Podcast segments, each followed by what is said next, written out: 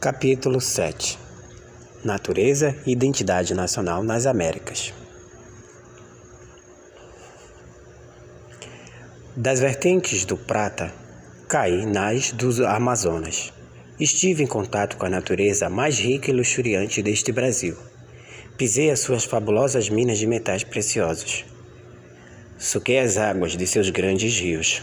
Atravessei as suas cantadas e formidáveis cachoeiras Entrei nas aldeias de dois mil arcos e, diante de tantas grandezas, sonhei um mundo novo.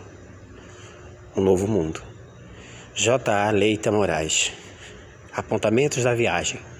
1882. A natureza, na história das sociedades, sempre despertou interesse. Exerceu fascínio e provocou medo por seu incontrolável poder sobre a vida humana.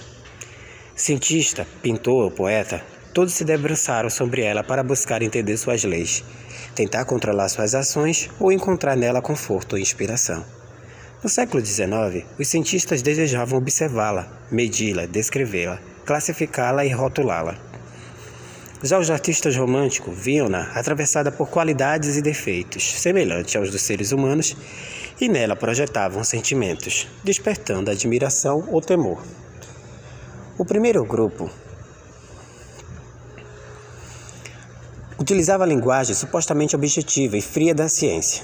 O segundo fazia descrições que carregavam nas cores e tintas e que respiravam emoções. Quando o poeta romântico, como Goethe, pretendia ser também um cientista, via-se na obrigação de indicar o momento da passagem. Abre aspas. Eu tenho olhado paisagens com olhos de um geólogo e um topógrafo e suprimido minha imaginação e emoções para preservar minha capacidade de observação clara e desapaixonada.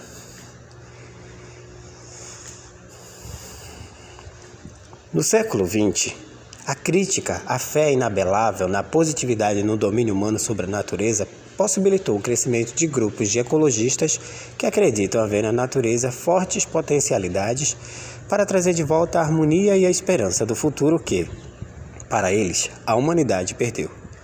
Por isso, lembrando os românticos, a natureza precisa ser observada a qualquer custo, envolta numa espécie de sacralidade. Observando e classificando, escrevendo e pitando, a natureza apresenta-se como uma tela em branco sobre o qual se constrói discursos científicos ou se desenham imagens símbolos. Na perspectiva do historiador, a natureza pode ser entendida como um objeto sobre o qual se elaboram representações que carregam visões de mundo e contribuem para a gestação de imagens e ideias que vão compor repertório diversos, entre eles os constitutivos da identidade do território e da nação. Este ensaio, tendo sempre como referência as leituras sobre a natureza, começa apresentando alguns textos clássicos produzidos por naturalistas do século XVIII sobre a América e detém-se na análise de dois grupos de pintores que, na primeira metade do século XIX, desenharam paisagem, respectivamente dos Estados Unidos e da Argentina. Finaliza comparando dois textos que se relacionam natureza e política. O do historiador Frederick Jackson Turner, sobre a fronteira norte-americana e do ensaísta argentino Domingo Faustino Sarmiento, sobre civilização e barbárie.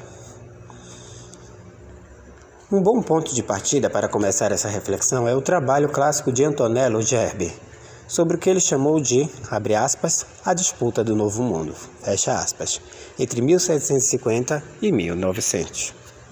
Nesse livro,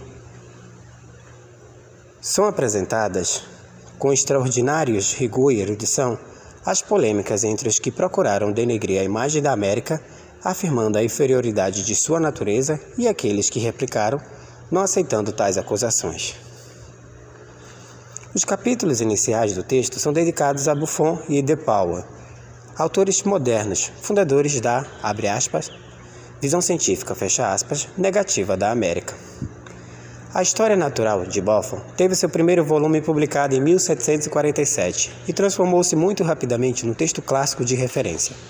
Com relação ao Novo Mundo, apresentava-se de forma coerente observações, conceitos e preconceitos para provar sua tese central. A natureza da América era inferior à do Velho Mundo. Os animais eram de pequeno porte, pois não havia leões, tigres, elefantes ou girafas. O ilhama, por exemplo, não passava de um camelo mirrado. No continente, dominavam insetos e répteis, que tinham sangue frio, e os animais europeus, como os domésticos, aqui não se adaptavam ou diminuíam de tamanho, já que a natureza americana era hostil ao seu desenvolvimento. A umidade generalizada corroía e deteriorava tudo, enchendo o ar de miasmas perigosos. Para Buffon, que não rompera inteiramente com a filosofia escolástica, ser grande era privilégio de ser fixo. Acompanhando Aristóteles, para o naturalista, o estável, atributo da perfeição, não sofria mutações, sendo superior ao variável. Havia uma escala descendente, começando por Deus, passando pelas estrelas fixas cravadas no céu, que chegava até as mutações desordenadas do mundo terrestre, próximas da corrosão. Além da mutabilidade própria dos seres inferiores, a América era um continente jovem e maturo, com uma umidade fria que causava a putrefação do ambiente. Tendo ficado mais tempo sob as águas do mar, não secara apropriadamente. Lembremos que no século XVIII eram comuns as teorias sobre a geração espontânea de vermes e víboras a partir de corpos putrefados sobre as terras encharcadas e insalubres. No Novo Mundo viviam esses seres humanos que acompanhavam essas deficiências. Os indígenas eram poucos e débeis e nunca haviam sido capazes de dominar a natureza. Pelo contrário, acabaram subjugados por ela, incapazes de controlá-la. Animal passivo, esse indígena caracterizava por grande, grande frieza sexual, tradutora de sua impotência e passividade geral. Segundo Buffon, a natureza americana podia ser assim explicada.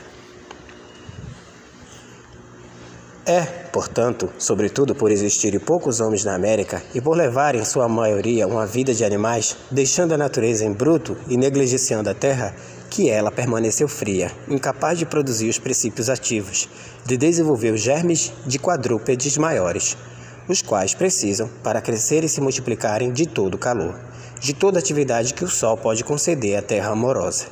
E é pela razão inversa que os insetos, os répteis e todas as espécies de animais que se arrastam no lodo, cujo sangue é água, e pululam em meio à podridão. São mais numerosos e mais e maiores em todas as terras baixas, úmidas e pantanosas deste novo continente. Buffon e suas teorias constituem marco fundante de certa visão sobre a natureza da América. Nesse período de elaboração dos cânones do que se convencionou chamar de ciência moderna, suas ideias não foram só aceitas como verdadeiras, como também tiveram grande e duradoura força de persuasão. Augusto Comte, um século depois, inclui Buffon na seleção de leituras obrigatórias para quem desejava formar um conhecimento sólido sobre o mundo. Na América Latina, o naturalista e patriota granadino Francisco José de Caldas Apesar de suas ideias iluministas e seu comportamento político rebelde, aceitava as teorias geológicas de Buffon, concordando que nossos animais eram, abre aspas, anões mutilados débeis, fecha aspas.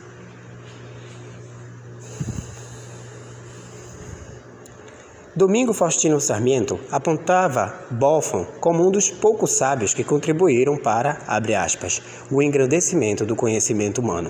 Fecha aspas.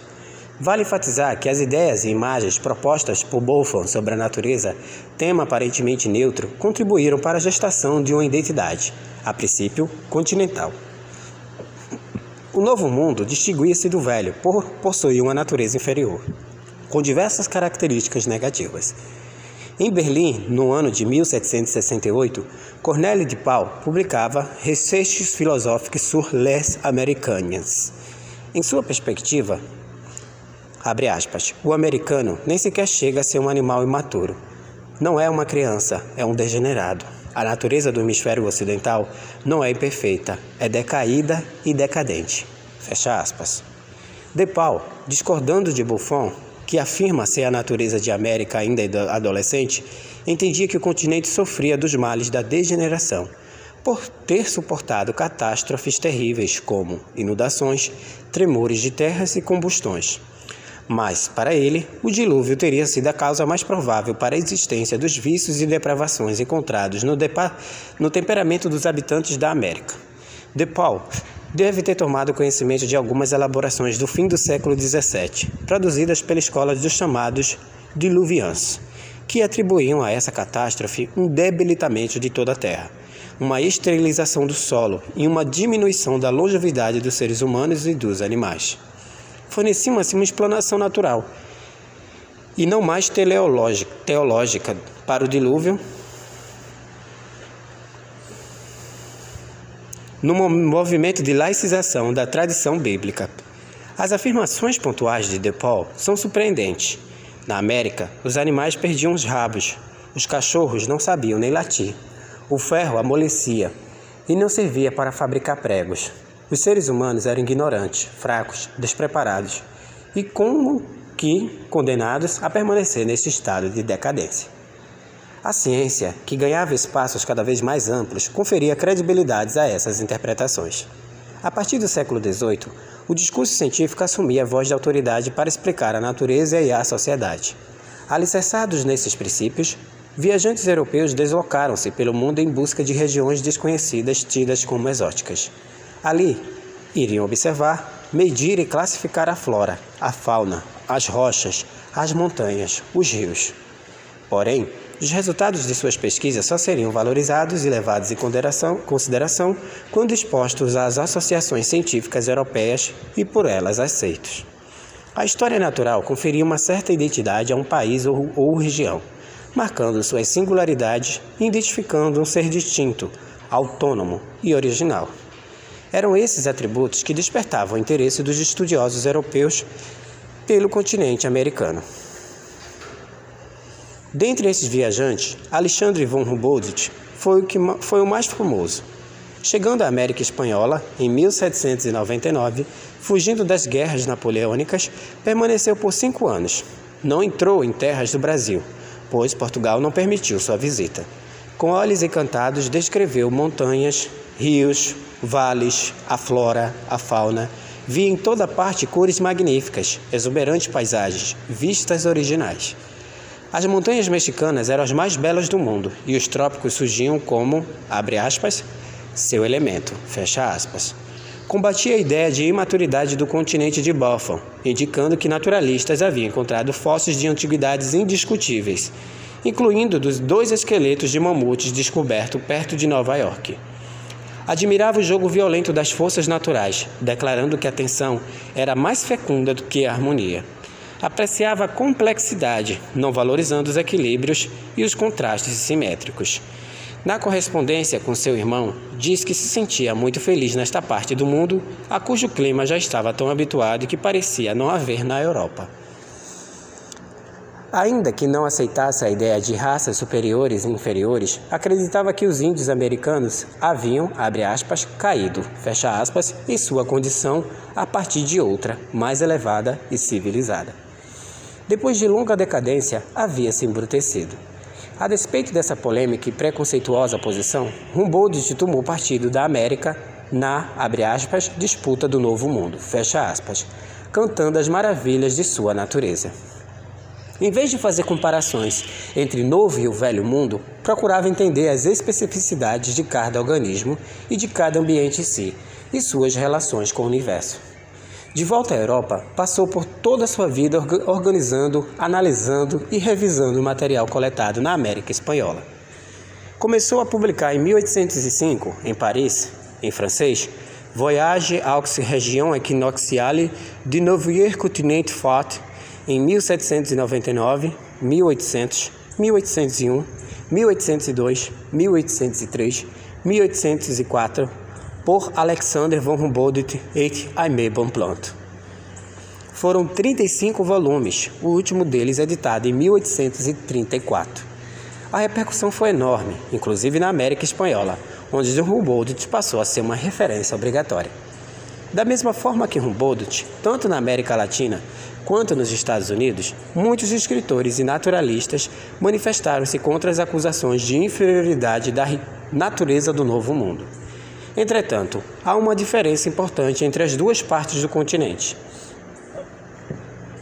Na América Espanhola, ainda no século XVIII, portanto, antes da independência, a defesa foi realizada especialmente por jesuítas, expulsos pela coroa espanhola da América e exilados em Roma, como Clavigeiro, que vinha do México, ou Molina, que chegava do Chile. Ambos polemizaram com Buffon, mas atacaram DePaul de forma mais contundente. Nos Estados Unidos, por outro lado, as primeiras defesas da natureza do continente coincidem com o período de construção do Estado Nacional. Como afirma Gerbe, abre aspas, se a América Espanhola louvar a sua legião de santos, os troféus figurantes e preciosos da religião, os abundantes dons celestes da graça, a América anglo-saxã exaltava-se pela miragem de sua pureza virginal e suas possibilidades terrenas ilimitadas. Fecha aspas. Mas é fundamental enfatizar, para os fins desse ensaio, que a natureza foi tomada como objeto polêmico, sobre o qual se produziram discursos científicos carregados de ideias e interpretações muitas vezes opostas.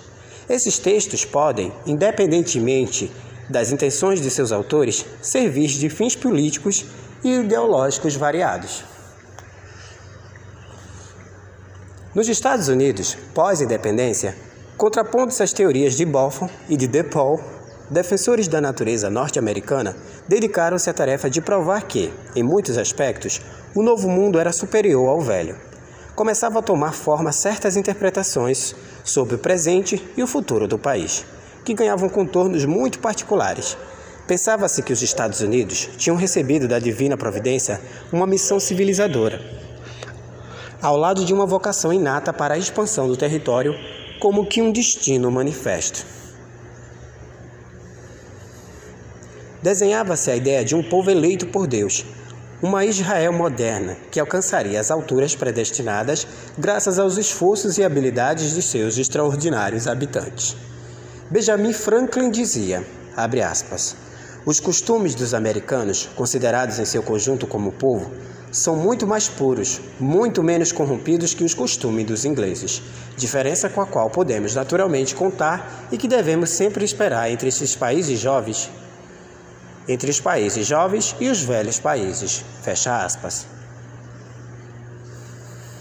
Na América, a natureza, o clima, os indígenas, tudo era superior à Europa. Era bem verdade que até aquele momento, abre aspas, essa terra privilegiada, fecha aspas, não havia produzido poetas de grande envergadura. Mas isso, afirmava Jefferson em suas Notas sobre Virgínia, devia à sua extrema juventude. Perguntava ele como se explicava a ausência de poetas da Grécia antes de Homero, em Roma antes de Virgílio, ou a Inglaterra antes de Shakespeare e Milton. Portanto, era uma simples questão de tempo os Estados Unidos teriam no futuro poetas até mesmo superiores aos europeus. A ideia de que o país era privilegiado, mesmo comparando-se à Europa, ganhava-se meio espaço e era repetida com certa frequência. Esses primeiros ensaios nacionalistas propunham a superioridade da natureza norte-americana, que, confiavam, iriam despertar a admiração de todo o mundo. Em Londres, Abigail Adams, mulher de John Adams, escreveu em 1786 que não era possível disputar com a Europa as maravilhas de, de suas artes e indústrias, que tinham chegado a um extraordinário grau de maturidade e perfeição. Mas, dizia ela, nada se igualava à natureza norte-americana. Os pássaros europeus não cantavam tão maviosamente. As frutas não eram tão doces. As flores não tinham o mesmo perfume. O povo não era tão virtuoso.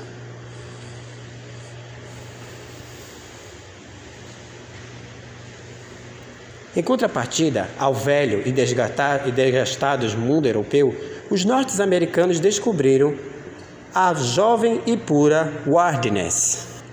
Wilderness significa sertão,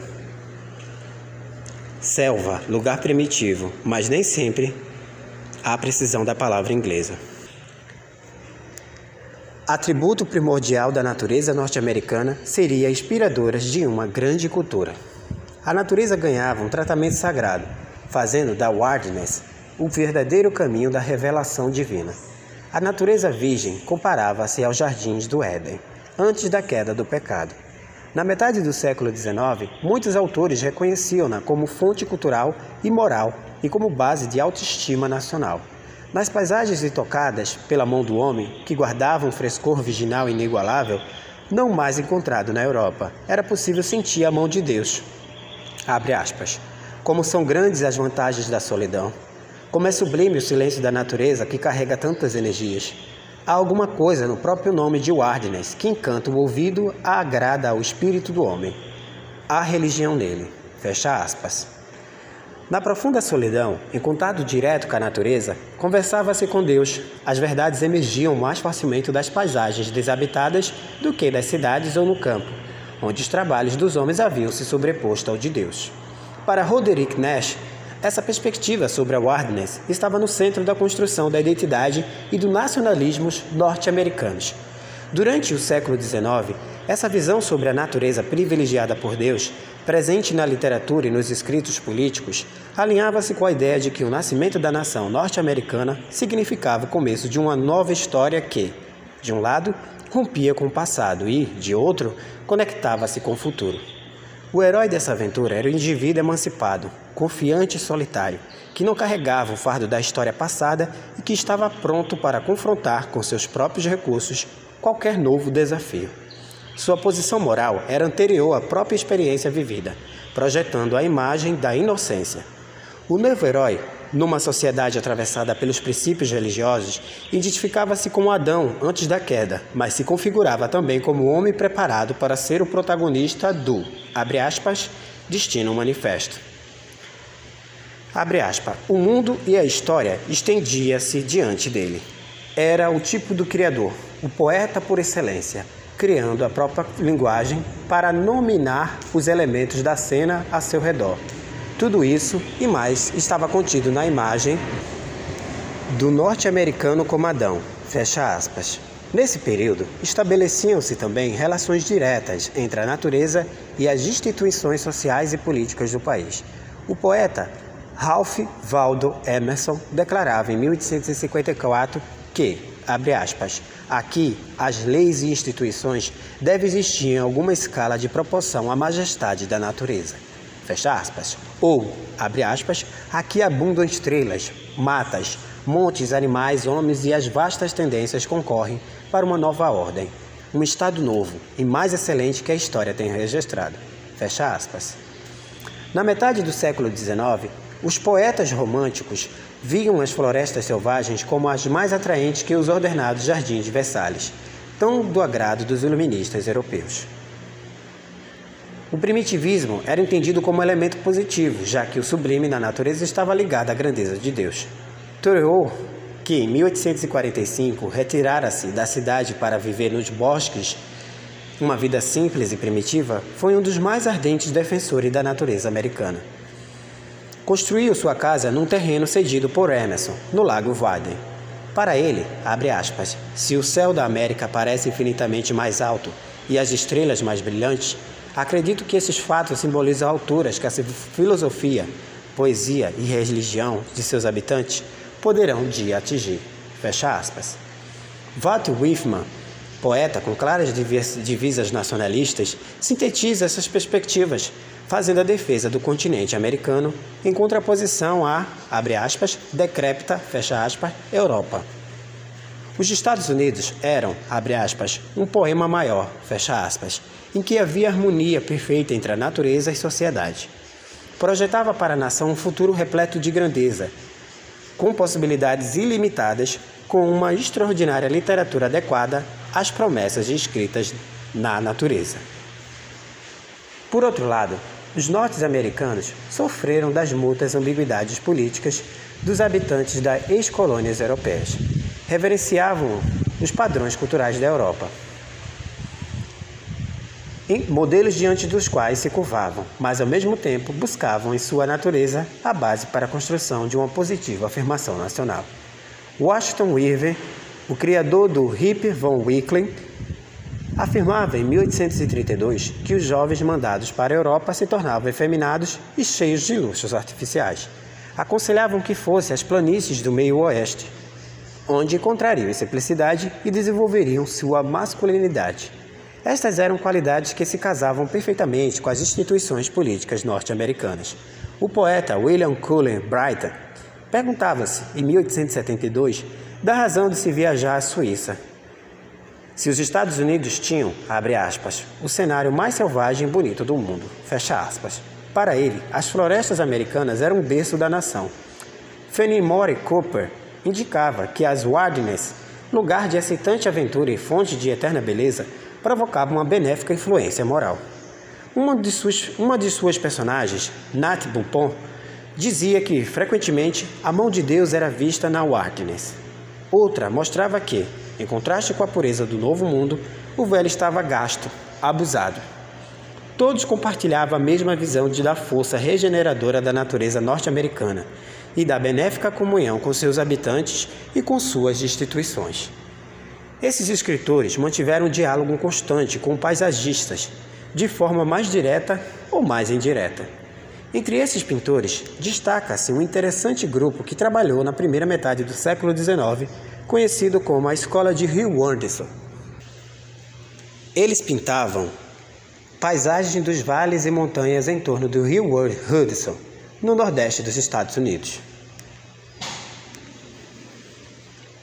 Foram em vida muito, muito festejados, mas posteriormente seus quadros, como a arte e como mercadoria, acabaram esquecidos e pouco valorizados. Entretanto, nos anos recentes, em parte por causa dos movimentos ecológicos, aconteceu uma revalorização desses pintores, a tal ponto que, em 1987, o Metropolitan Museum de Nova York preparou uma prestigiosa exposição que os, abre aspas, reabilitou, fecha aspas. Estudando na Europa, especialmente em Düsseldorf ou em Roma, esses pintores trouxeram o estilo gótico, dominante na época, para os Estados Unidos. Estabeleceu-se um diálogo constante entre saberes, imagens e discursos preparados na Europa e os elaborados neste continente. A escola do rio Hudson caracterizou-se pela absorção de padrões técnicos e gostos europeus, animados por temáticas norte-americanas que contribuíram para a construção de um repertório de imagens nacionais, por meio das paisagens pintadas. Seus estúdios eram em Nova York, na Rua 10, na parte oeste de Manhattan. Porém, visitavam as regiões que desejavam retratar, acompanhavam no meio do mato, permanecendo em contato direto com as paisagens. Uma estada em certas regiões era considerada uma experiência espiritual, levando o artista a sentir-se próximo de Deus. As referências sobre a natureza como obra divina eram constantes. Ao amanhecer, em meio à wilderness, comparava-se a criação, a um mundo novo, enquanto a bruma matinal equivalia ao caos a partir da qual Deus forjara o um mundo. Dissipada a bruma, surgia diante dos olhos a grandiosidade da natureza, mostrada como pura em união com a humanidade. Em oposição às cenas pastoris europeias, sempre bem ordenadas, as paisagens norte-americanas tinham um toque selvagem, de natureza intocada. Charles Fenton Hoffman, em sua viagem ao oeste em 1833, afirmava preferir, abre aspas, venerar, fecha aspas, um velho carvalho do que uma coluna grega modelada. Os templos romanos estavam associados a manchas de sangue, nos Estados Unidos, respirava-se a pureza das, abre aspas, profundas florestas que só os olhos de Deus haviam tocado. Festas aspas, onde a natureza, em, aspas, seu santuário violado, aspas, havia depositado, aspas, frutos e flores do seu altar. Esses eram os Estados Unidos que Deus escolhera como lugar superior em relação às demais regiões do mundo. As paisagens da pintura dessa escola tinham algumas características peculiares. Os homens possuíam uma pequena dimensão diante da natureza não domesticada. As paisagens eram grandiosas, inatingíveis, intocadas, cheias de mistérios, de grande beleza e originalidade. A natureza apresentava-se como um refúgio, tanto espiritual como físico. A análise desses, dessas pinturas mostra que contribuíram para a elaboração de imagens constitutivas de uma identidade nacional. Era uma arte nacionalista que pretendia afirmar que a natureza atingira sua forma mais pura e elevada nos Estados Unidos. Thomas Colley, 1801 a 1848, considerado o pai dessa escola, deixou uma obra em que o culto da natureza é dominante. Seu trabalho foi reconhecido pelo público e pintou também, por encomenda, para alguns burgueses de Nova York, o que mostrava sua popularidade. Por exemplo, Robert G. Moore, de Baltimore, encomendou-lhe um quadro, pintado em 1827, baseado em O Último dos Moicanos, de Femery Cooper, que mostra Cora, a mulher branca cativa, diante do conselho dirigido pelo chefe Monwax, de Tamenud. O drama desenrola-se entre altas montanhas, profundos vales e florestas virgens. As figuras humanas são minúsculas diante da grandiosidade da poderosa natureza. Cole interpretou Cooper e produziu a sua versão de uma das cenas mais dramáticas do romance, indicando-as indicando-as o diálogo entre pintores e escritores nesse período. Em um dos seus quadros mais famosos, Manhã Ensolarada no Rio Hudson, de 1827, a bruma matinal ainda encobre algumas partes da paisagem, mas ao longe vê-se a natureza em todo o seu esplendor. Figura 8. Na página seguinte, a imagem de um quadro de pintura onde a natureza se sobrepõe na, no horizonte da paisagem e com a neblina traçada entre rios e montanhas. A bruma significa o caos antes da criação. A parte clara ensolarada indica o esplendor da natureza depois da criação. Tais metáforas foram anunciadas por ele mesmo nos escritos que também deixou. Cole morreu muito jovem, mas discípulos e seguidores continuaram a trabalhar com os mesmos temas. Seu sucessor, Asher B. Durand, 1796 a 1886, decidiu prestar-lhe uma homenagem com o quadro Kindred Spirits, significa espíritos afinados ou almas gêmeas, que se transformou em uma das suas mais populares pinturas, figura 9. E de fato, nessa imagem que eu estou, que eu estou a ver, há um quadro onde a grandeza no horizonte dá tanto na tela tanto na, na frente ao espectador que vê a imagem, há uma árvore logo à frente. No meio da imagem há uma, uma, uma colina onde dois homens se, estão a falar, a olhar pelo precipício de um de um rio, né? onde, onde nesse rio à sua frente ela tem sua extensão lá pelo horizonte, onde horizonte estão várias montanhas, montanhas neblinadas. Inclusive eu vejo um pássaro ao lado é, direito, bem é um pássaro, não há dúvida. É esplendorosa a imagem. Nessa pintura, vê-se Thomas Collins com uma palheta na mão, ao lado do poeta Bright numa posição que supõe um diálogo fraterno entre ambos. Sobre uma pedra saliente, como se fosse um púlpito, contempla uma magnífica paisagem. Ao fundo, há uma radiosa luz dourada, cobrindo montanhas e um riacho. Os nomes de Colin e Brighton estão gravados numa das três árvores interligadas à frente e à esquerda do quadro. As três árvores, segundo Davi Milubim, representa a Santíssima Trindade, de acordo com a sensibilidade quase religiosa da pintura, mas também indicam que Durande se coloca como uma das almas gêmeas, associando-se ele próprio aos dois amigos. Para outros autores, a árvore quebrada à direita é um símbolo da morte de Cole. De toda forma, os homens reverenciam a imortal e grandiosa natureza norte-americana. Durande, homem religioso, havia decidido não ser ministro de Deus, para, abre aspas, entregar-se livremente à reflexão sobre o imenso palio celeste, fecha aspas, conferindo assim um caráter sagrado à sua, abre aspas, missão, fecha aspas, de pintar. Em outro de seus quadros, No Bosque, de 1855, é possível notar um exemplo do estilo gótico, figura 10. De fato, ao olhar a imagem, há o destaque, tanto na tela inicial de frente, uma portentosa árvore, onde só acima da imagem há seus troncos, mas do lado esquer é, direi é, esquerdo há duas que se cruzam. E as nuances de imagens é de um preto com uma imagem carbonizada, né? É, de cor de cores escuras.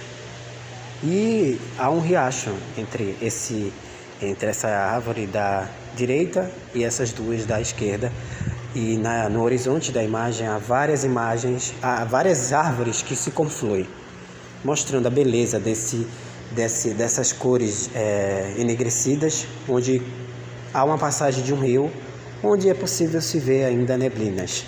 Incrível. Os galhos das árvores, de lado a lado de uma alameda, curvam-se no alto, formando os arcos que celebram os de uma catedral gótica. Na década de 1850, esses pintores começaram a viajar para o oeste e a produzir quadros que pretendiam mostrar a monumentalidade do que viam. Foi assim com Albert Piestard, 1830-1902, que já pintava em Nova York, mas que decidira fazer uma viagem cheia de perigos e aventuras à Califórnia, recém-incorporada ao país, acompanhando uma expedição oficial de reconhecimento. Ao votar, depois da Guerra de Sucessão, Secessão, encontrou um público interessado em suas pinturas, que mostrava as maravilhas do Oeste desconhecido. Fez uma série sobre as Montanhas Rochosas, uma das quais foi vendida pela assombrosa soma de 25 mil dólares. Suas cataratas de Wellstone mostram, mais uma vez, a grandiosidade da figura intocada e sua força e energia. Figura 11.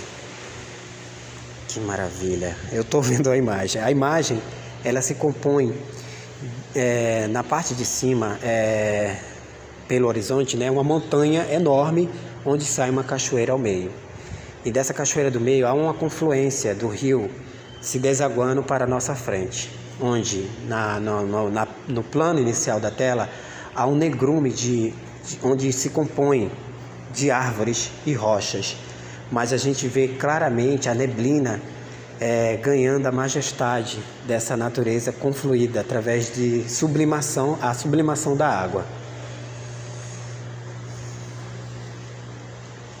O Oeste encarnava a originalidade norte-americana. Na pintura, essa mitologia nasceu no leste com os artistas da escola do Rio Hudson. Esses quadros aludiam a visão épica e romantizada do processo de expansão norte-americana escondendo a violência da incorporação forçada de territórios e a aniquilação sumária dos índios. Por volta de 1820, retratos de cenas históricas, a maior parte em casas particulares, haviam dominado a pintura norte-americana. A novidade das paisagens, que glorificavam as maravilhas topográficas, era a exposição em feiras, galerias ou edifícios públicos, ao alcance do olhar de um bem maior público. Mais significativo nesse sentido é que desde 1840 essas pinturas foram copiadas em livros de viagens, ganhando um espaço de difusão mais amplo e popular. O público, como já foi dito, respondeu a esses pintores de forma muito positiva.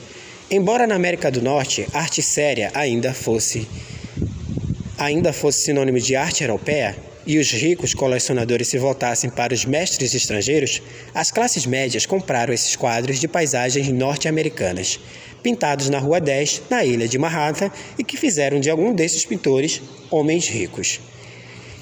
Essas pinturas, ainda que construídas a partir de uma técnica aprendida na Europa, com perspectivas e formas europeias, acabaram sendo uma contribuição efetiva para o imaginário nacional. Os Estados Unidos eram esse grandioso país no qual a natureza selvagem era prova de que a divina providência havia tocado essa terra com um olhar especial, de terra eleita. Ao mesmo tempo, as wildness indicava a originalidade norte-americana diante da Europa. Essa natureza forte, intocada, grandiosa, enigmática, era o sinal positivo que previa a grande nação que os Estados Unidos seriam algum dia. Assim, justificava-se, mais uma vez, a necessidade da expansão para o oeste, confirmando a ideia do destino manifesto.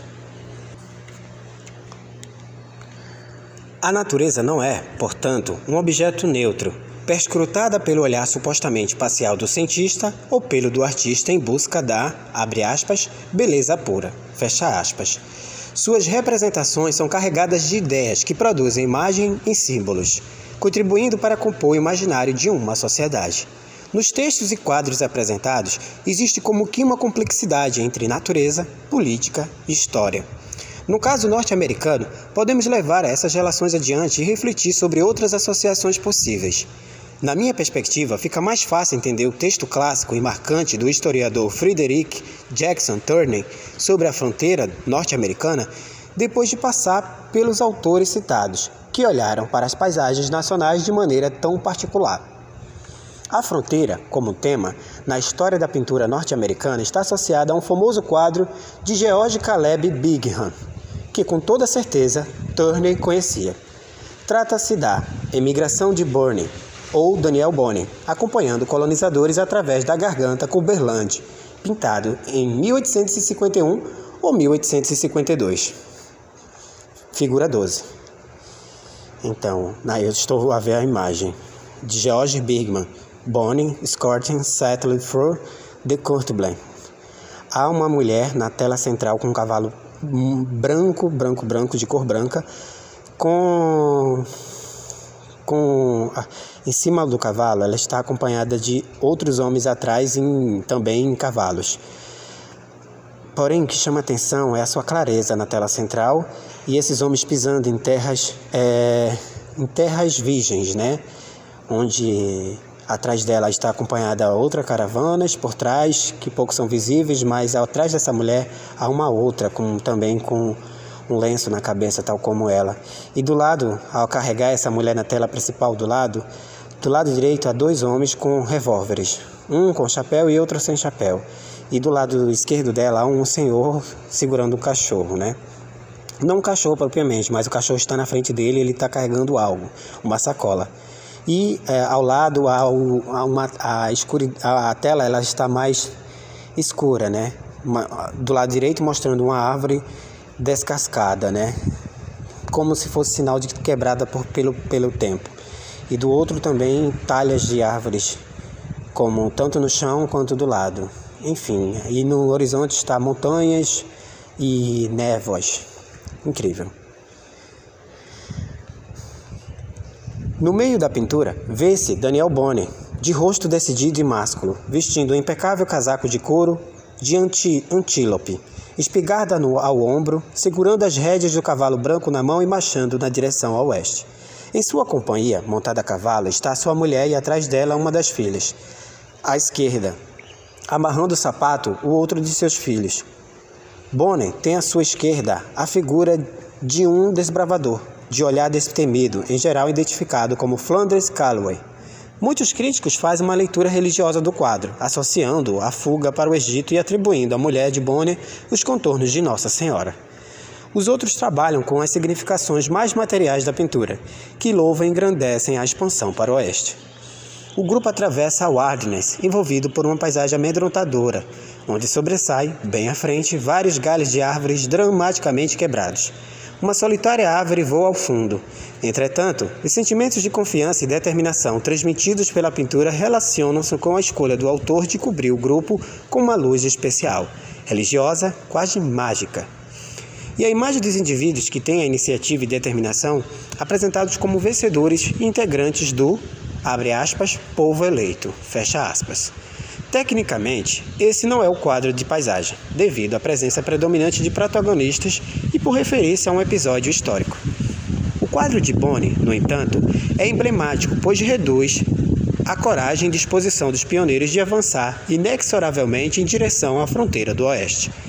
Para muitos, esse quadro traduz de forma direta a perspectiva norte-americana do Destino Manifesto. A fronteira, como tema, está no centro do texto, com pouco mais de 30 páginas que Turner leu em 1893 numa reunião da American History Association em Chicago. Refletindo sobre o significado da fronteira na história dos Estados Unidos, o autor promoveu uma verdadeira revolução na historiografia norte-americana do período.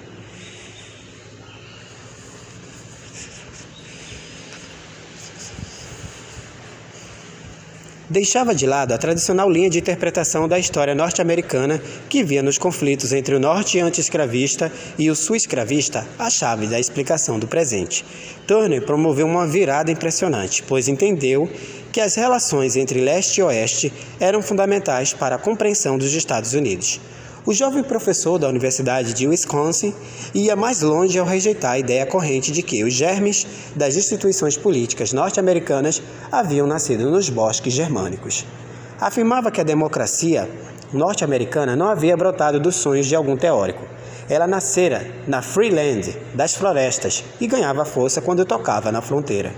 Para Turner, as diferenças básicas entre as civilizações da América do Norte e da Europa radicavam no fato de existir uma natureza inigualável no Novo Mundo. A fronteira móvel, com áreas de terras abertas que empurravam os homens para o oeste, desde os primórdios da colonização, podiam explicar o caráter norte-americano. Sua mais significativa dívida com a tradição intelectual foi aceitar as ideias de barbárie e civilização que usou para definir a questão da fronteira. Ali era o lugar do encontro entre os dois estados. Até onde havia terras cultivadas havia civilização. Depois era a Wilderness, o reino da barbárie. A ideia da Wilderness sugeriu a Turner uma perspectiva poética que conferia à terra intocada uma influência sobre os indivíduos e a sociedade que se traduzia em renascimento regeneração e rejuvenescimento. Para ele, era assim que se processava o encontro entre a civilização e as wilderness. O texto descreve minuciosamente as formas que as fronteiras assumiu desde que os ingleses chegaram, mostrando a sequência harmoniosa e sem conflito do avanço que começava com os caçadores, seguia-se com os importantes comerciantes de pele e depois com os pastores e agricultores indicava os roceiros, os roteiros e os caminhos das fronteiras nos diversos períodos da história norte-americana e, finalmente, propõe-se a extrair algumas conclusões sobre a política e a sociedade. Para Turner, o desenvolvimento social norte-americano continuadamente começa na fronteira. Esse perene renascimento, essa fluidez da vida norte-americana, essa expansão para o oeste com novas oportunidades, esse contínuo encontro com a simplicidade da sociedade primitiva fornece as forças que dominam o caráter norte-americano. Escreve que o homem europeu, com suas roupas e ferramentas típicas, ao chegar à fronteira, pouco a pouco vai mudando até se transformando no norte-americano. É o Ardennes que comanda a vida do colono. O autor critica os historiadores que sempre deixaram esses fatores naturais de lado em suas interpretações sobre a política. Diz que era preciso tentar entender os fatos políticos, levando em conta essas áreas novas da fronteira, notando as mudanças que operavam nos homens. Afirma textualmente que a fronteira promoveu a formação da nacionalidade do povo norte-americano, pois foi ali que os imigrantes se americanizavam, se americanizaram e se fundiram numa, aspas, raça mista, fecha aspas. Tanto o crescimento do nacionalismo como a evolução das instituições políticas norte-americanas dependeram do avanço da fronteira.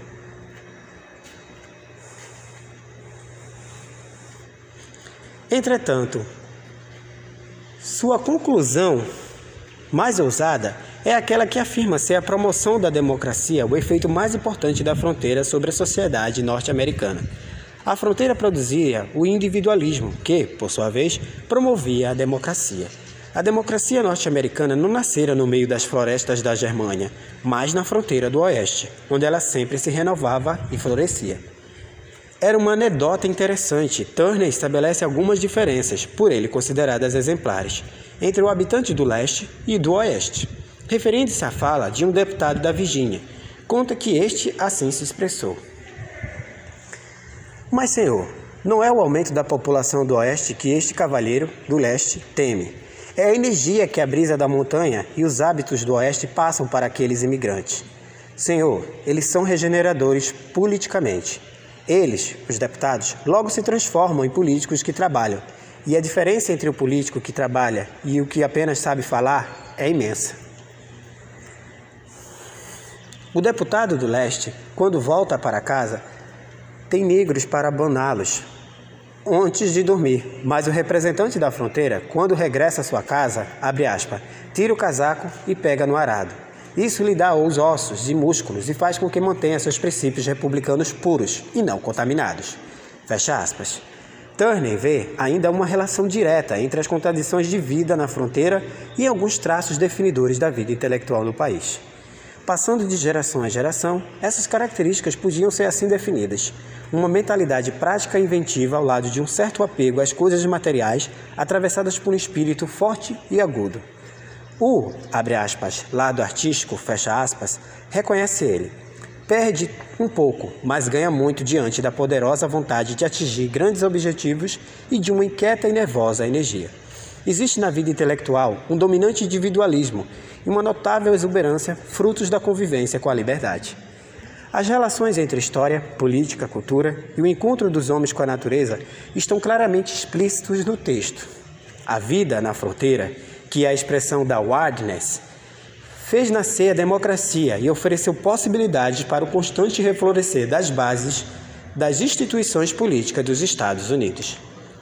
A confiança no futuro e o vigoroso frescor da sociedade norte-americana têm suas raízes na natureza da intocada fronteira. Foi o Oeste que deu novas oportunidades aos homens, que transformou os imigrantes em norte-americanos e provocou uma, abre aspas, positiva evolução social, fecha aspas. Em suma, abre aspas, a civilização na América do Norte seguiu as artérias construídas pela geologia. A wilderness foi interpenetrada pelas linhas da civilização, fecha aspas. A democracia, o nacionalismo e as instituições políticas norte-americanas sempre estiveram dependentes do avanço da fronteira natural. Como demonstrou Mary Anne Juqueira, Wilderness, oeste e fronteira estão sobrepostos, imbricados, relacionados, for, fazem parte do imaginário norte-americano e estão relacionados à identidade e ao nacionalismo norte-americanos. Por outro lado, esse imaginário justificou e legitimou a aniquilação de comunidades indígenas inteiras, a destruição do ambiente e de espécies selvagens. Reforçou o excepcionalismo norte-americano e seu expansionismo por intermédio da ideia de que era um povo eleito por Deus para se apossar da terra prometida. Turner escreveu seu texto mais de 100 anos após a independência dos Estados Unidos quando o Oeste já havia sido inteiramente, aspas, conquistado, fecha aspas. O índio não constituía mais, aspas, problema, e eram evidentes os sinais de êxito econômico e riqueza do país. Mas a linha de fronteira interna se esgotara. Por isso mesmo, alguns intérpretes de sua obra viram-no como um convite à continuidade da expansão, pois sempre seria necessária a existência da fronteira para a renovação constante da democracia, garantidora da prosperidade. Turner, por outro lado, com seu texto, rebelou-se contra o establishment universitário norte-americano, dominando até aquele momento por historiadores europeus, particularmente os alemães, que viam a democracia norte-americana como resultado de um transplante de origem germânica. Assumindo uma postura nacionalista, Turner reverteu essa visão para engendrar sua interpretação, teve a seu dispor um vasto repertório simbólico produzido por escritores, poetas, pintores e seus divulgadores em jornais, livros de viagens, almanacs, etc., que contribuiu para a construção de um imaginário nacional centrado na ideia do, dos Estados Unidos como terra prometida e do norte-americano como povo eleito por Deus. Deixando os Estados Unidos, passemos ao extremo sul das Américas a Argentina, para pensar algumas comparações em torno das sutis relações entre a natureza e política. Se nos Estados Unidos, na década de 1820, era possível encontrar um grupo de pintores norte-americanos, depois identificados sob a denominação de Escola do Rio Hudson, na Argentina, da mesma época, o panorama de pintura era bastante diverso.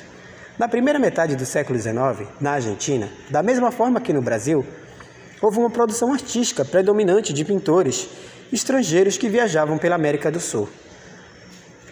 A produção gráfica pelos deixada pelos principais viajantes foi publicada na Europa, a maior parte na França, e tiveram uma difusão praticamente nula na América Espanhola. As ligações diretas entre a Europa e a América do Sul no campo da arte, na primeira metade do século XIX, não se esgotam aí. Outra referência inescapável é a chegada ao Brasil, em 1816, da missão francesa, convocada pela corte portuguesa, que desempenhou um papel irradiador, ultrapassando algumas vezes as fronteiras do país. Os principais artistas da missão, Nicolas Antônio Tanay, Jean-Baptiste Debré, não apenas produziram obra relevante sobre o Brasil, como também ensinaram, na posteriormente denominada Academia Belas Artes do Rio de Janeiro, respectivamente, paisagem e pintura histórica, formando jovens artistas. A importância de sua atuação pode ser medida pela introdução das concepções neoclássicas e românticas, que em boa medida eclipsaram a tradição da pintura colonial brasileira. Na Argentina, Juan León Palierre, considerado o mais talentoso dos pintores desses grupos de estrangeiros, tem sua história de vida diretamente relacionada com a missão francesa. Nasceu no Rio de Janeiro em 1823, pois seu pai, Armando Julie Palliere, também pintor, fora contratado pela corte de Dom João, tendo chegado ao Brasil em 1817. Palliere, filho, passou os primeiros anos da infância no Rio e o resto da vida dividido entre a Europa, onde estudou, e a América do Sul. Deixou algumas pinturas sobre o Rio de Janeiro, mas sua produção mais numerosa retratava o prata. Viajou durante anos pela Argentina, depois de 1856, pintando retratos e cenas da vida cotidiana, particularmente do gaúcho, sua maneira de vestir, suas atividades, suas distrações. Em 1864, publicou em Buenos Aires, com apoio do litógrafo Júlio Pelvilhain, um álbum com o título de As Cenas Americanas. Logo depois voltou para a França, onde continuou a pintar, morrendo em 1887. Seus quadros ilustram os livros de história argentina até o presente. Johann Moritz Rugenda, cujo trabalho é tão conhecido no Brasil, também viajou pela Argentina. Nascido na Alemanha em 1802, visitou longamente a América Latina em duas ocasiões. A primeira entre 1821 e 23, quando acompanhou pelo Brasil, como desenhista, a expedição do barão russo Georg Heinrich Langendorf. A segunda viagem aconteceu entre 1831 e 1847, quando passou três anos no México e mais de dez anos no Chile, de onde fez visitas esporádicas à Argentina, Peru e Bolívia. Na volta à Alemanha, passou dois anos entre Uruguai, Argentina e, de novo, Brasil. Publicou em 1826 pela editora Elgeman de Paris sua Voyage Pittoresque ao Brasil, obra com quem ganhou notoriedade na Europa. Humboldt conheceu os desenhos que fez da flora e fauna brasileira já em 1824 e os utilizou em algumas ilustrações de seus livros. Rugendas viveu pouco tempo na Argentina não tendo tido tempo para compor uma obra tão importante quanto a realidade no Brasil, uma, quanto a realizada no Brasil, Chile e México. Pintou alguns poucos quadros, tendo por tema a Cordilheira dos Andes, deixando também de fascinar, fascinar pela vida dos gaúchos. Um dos seus quadros, abre aspas, argentinos, fecha rápidas, Rápido de Cristianas por los Índios, foi inspirado pelo poema de Esteban Cheverria, abre aspas, La Cautiva, fecha aspas, de grande impacto na região do Prata, demonstrando, mais uma vez, o diálogo entre pintores e poetas. Sarmento conheceu Rugendas pessoalmente em 1846, portanto, depois da publicação de Facundo, no Rio de Janeiro. Numa carta a Martim Pinheiro, de fevereiro de 1846, Sarmiento afirma que Rugendas era, uma, é era mais um historiador que paisagista. Entendia que o pintor soubera retratar o gaúcho como ninguém. Abre aspas. Entre cenas do Pampa, Rugenda cria dois tipos, que repete e varia ao infinito. A cena de bolear cavalos e o rapto dos cristões, o poema épico do Pampa, do qual Echeverria tirou tão belo partido em, abre aspas, La Cativa, fecha aspas. Apreciador das frases de efeito, Sarmento pontifica abre aspas, Rumboldt com a pena e Runjoldt com lápis e Rugendas com lápis são os dois europeus que mais vivamente descreveram a América. Fecha aspas. Segundo Carril, entretanto, a obra de Rugendas permaneceu desconhecida por quase um século na Argentina.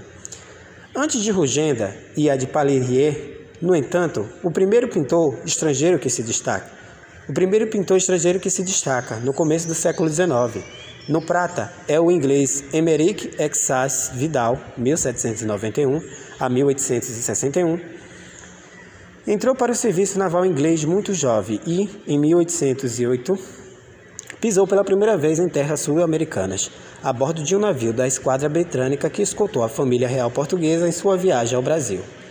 Em 1816 e 1818, exerceu a função de contador do navio inglês His British Majesty Hixatink, estacionados nas costas fluminenses.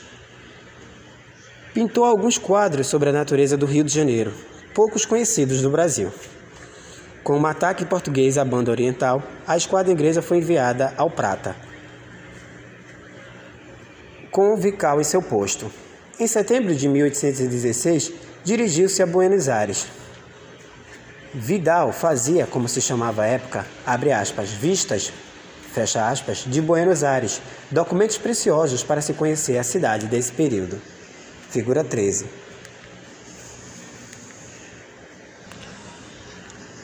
Indo na imagem, é possível se ver é, uma tela onde a pintura de, é, se destaca a, a, os traços né, da imagem, que no horizonte, ao meio, está uma cidade, né, com seus monumentos.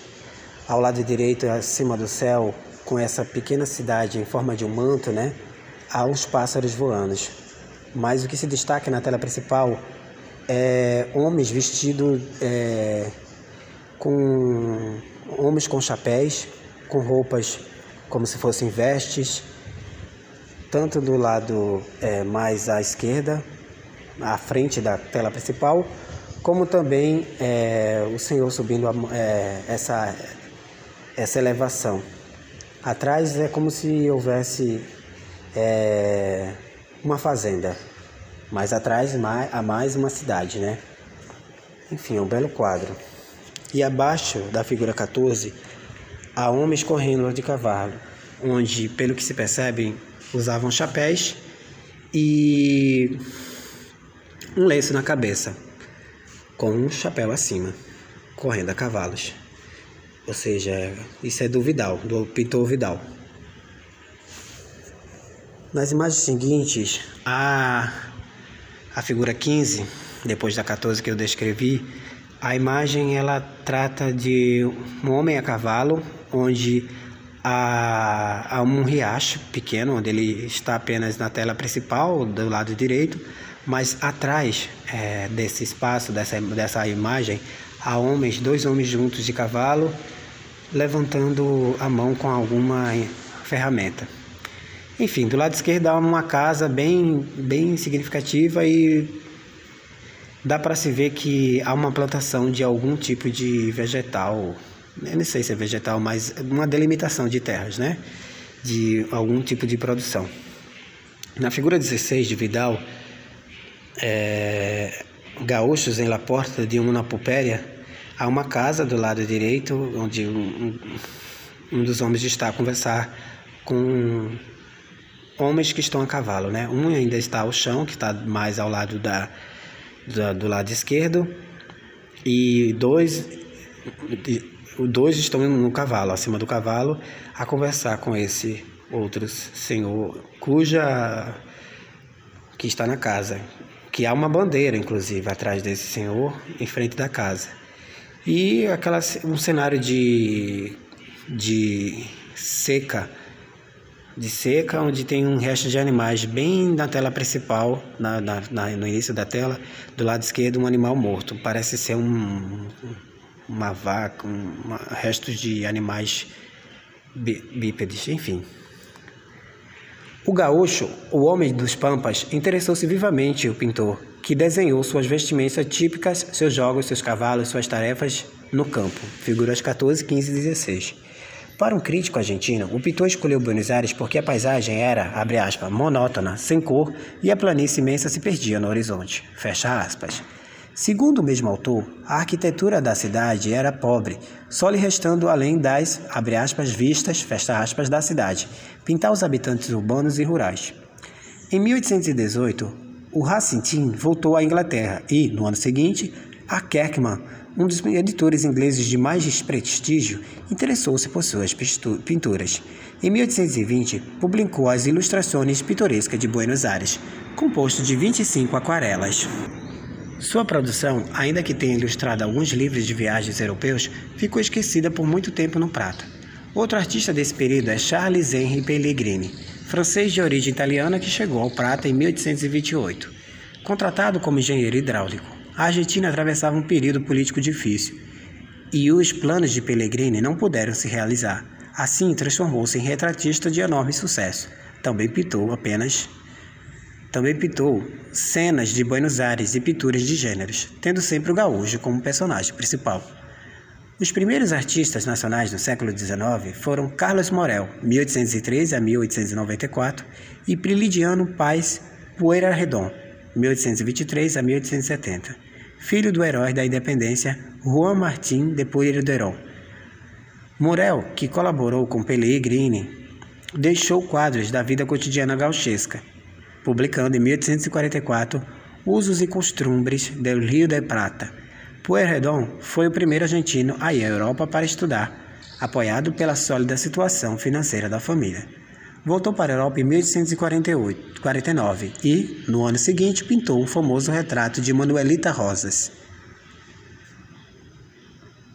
Em suma, os pintores de algum reconhecimento nesses difíceis anos posteriores à independência eram, em sua esmagadora maiores, maioria estrangeiros que se deixavam impressionar pelo exótico. Os temas mais comuns das pinturas relacionavam-se com a vida do gaúcho. Cenas da vida cotidiana estão no centro dos quadros enquanto a paisagem, em geral, o pampa, entra como coadjuvante, compondo o fundo da pintura.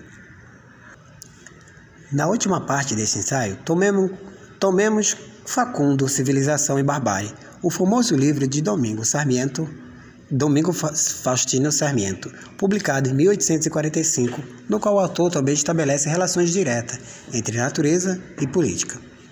Como mostramos no capítulo anterior, Sarmiento traça nesse trabalho a bibliografia do caudilho Facundo Quiroga, pretexto para elaborar um bilibério político contra os federalistas, em geral, e contra a Juan Manuel de Rosas, governador de Buenos Aires, em particular.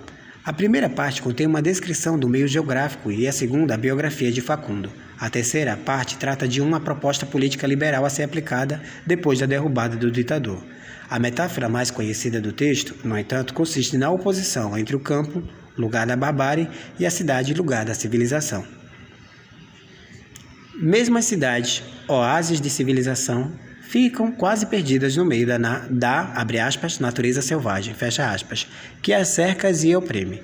Essa ideia é desenvolvida à exaustão durante todo o texto, identificando o gaúcho habitante do campo como um protótipo do bárbaro. Indicamos como Sarmento se tornou lendo os autores estrangeiros particularmente os franceses. Mostramos como sua interpretação se alicerçava nos relatos de vários viajantes europeus, entre os quais se destaca Francis Bond Heard. Enfatizamos as finalidades políticas de seu texto, num período conturbado de edificação do Estado Nacional, 30 anos apenas após a independência. O país possuía uma população pequena. O primeiro censo nacional, em 1869, apontava 1,8 milhão habitantes e uma economia pobre, que ainda não havia, abre aspas, descoberto, fecha aspas, a produção de, tigro, de trigo e a exportação da carne, de carne. Gostaríamos de explorar ainda um aspecto não discutido no capítulo anterior, a questão das pinturas que poderiam ter circulado no país até o período em que Sarmiento escreveu, alimentando sua visão sobre os pampas. Entretanto, como demonstramos anteriormente, os pintores que trabalharam no prata eram estrangeiros que se encantavam com o exótico. Não existe o tom nacionalista e de veneração em relação à natureza, que havia, no mesmo período, nos Estados Unidos. A natureza, nos quadros do prata, é despojada, sem grandiosidade. De toda maneira, essas pinturas circularam escassamente pelo país na primeira metade do século XIX. Ainda que Sarmiento fizesse referência a Rugendas como pintor da América do Sul, não sabemos se ele conhecia antes de escrever Facundo. No livro, o primeiro grande tema é a natureza, a descrição da imensidão dos pampas, apresentada desde o início sob o signo da negatividade. A vastidão por toda parte, nas planícies, nos rios, nos bosques. Abre aspas um horizonte sempre certo, fecha aspas, que se confunde com a terra, não permitindo nem mesmo distingui-lo do céu. Essas solidões, continua Sarmiento, fazem nascer uma insegurança entre os homens que ali vivem, preocupados com os ataques dos animais ou dos índios. Tal insegurança, abre aspas, imprime o caráter argentino certa resignação para a morte violenta e pode, talvez, explicar em parte a indiferença com que dão e recebem a morte. Fecha aspas. Mas o pior, segundo Sarmiento, é que o total isolamento imposto ao gaúcho conduz a uma vida sem política, a uma perspectiva individualista que se desemboca na barbárie e no despotismo. Citando, abre aspas, muitos filósofos, fecha aspas, conclui que as planícies preparam a sociedade para o despotismo. As planícies enormes e pouco habitadas que dominavam a fisionomia interior da Argentina imprimem uma certa, abre aspas, tintura asiática, fecha aspas, à vida intelectual do país. Há parentesco entre os pampas e os planícies do Tigre e Eufrates, entre as tropas de carretas solitárias que cruzam descampados argentinos e as caravanas de camelô que se dirigem a Bagdá ou Esmirna. O chefe de uma ou de outra tem que guiar seu grupo com uma mão de ferro e não pode ver contestada sua autoridade. Dessa forma, no Oriente ou na Argentina, aspas, começa a se estabelecer por essas peculiaridades o predomínio da força bruta, a preponderância do mais forte, a autoridade sem limites e sem responsabilidade dos que mandam, a justiça administrada sem formas ou debate. Fecha aspas. O gaúcho solitário adquire hábitos de viver longe da sociedade e de enfrentar individualmente a natureza, enfurecido nas privações sem contar com outros recursos além de sua capacidade pessoal. A vida do campo desenvolve no gaúcho as faculdades físicas, mas não as intelectuais. Ele é forte, enérgico, altivo, mas não tem instrução alguma. A incapacidade de se organizar em sociedade é um mal maior que impede a entrada do progresso e da civilização, não havendo sociedade reunida. Abre aspas, qualquer tipo de governo, fecha aspas, é impossível e as repúblicas desaparecem. Dos solitários pampas argentinos nasceu o depotismo.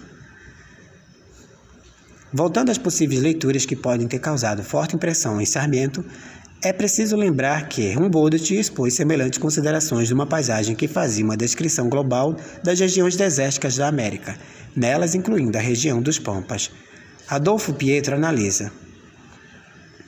Em seguida, o viajante Humboldt confronta a imagem de suas incursões prévias pelas estepes da Europa e da Rússia com as imagens decantadas de sua última incursão pelas planícies da Venezuela, para confirmar sua tese favorita de, da particularidade da paisagem americana.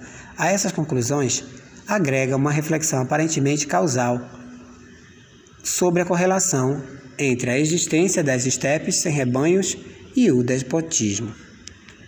Teria Sarmiento lido esse texto? As interpretações de Sarmiento e Turner passam pelos mesmos temas, ou seja, a natureza selvagem, a solidão das planícies, as grandes extensões de terras vazias em que o homem entra em contato com a natureza.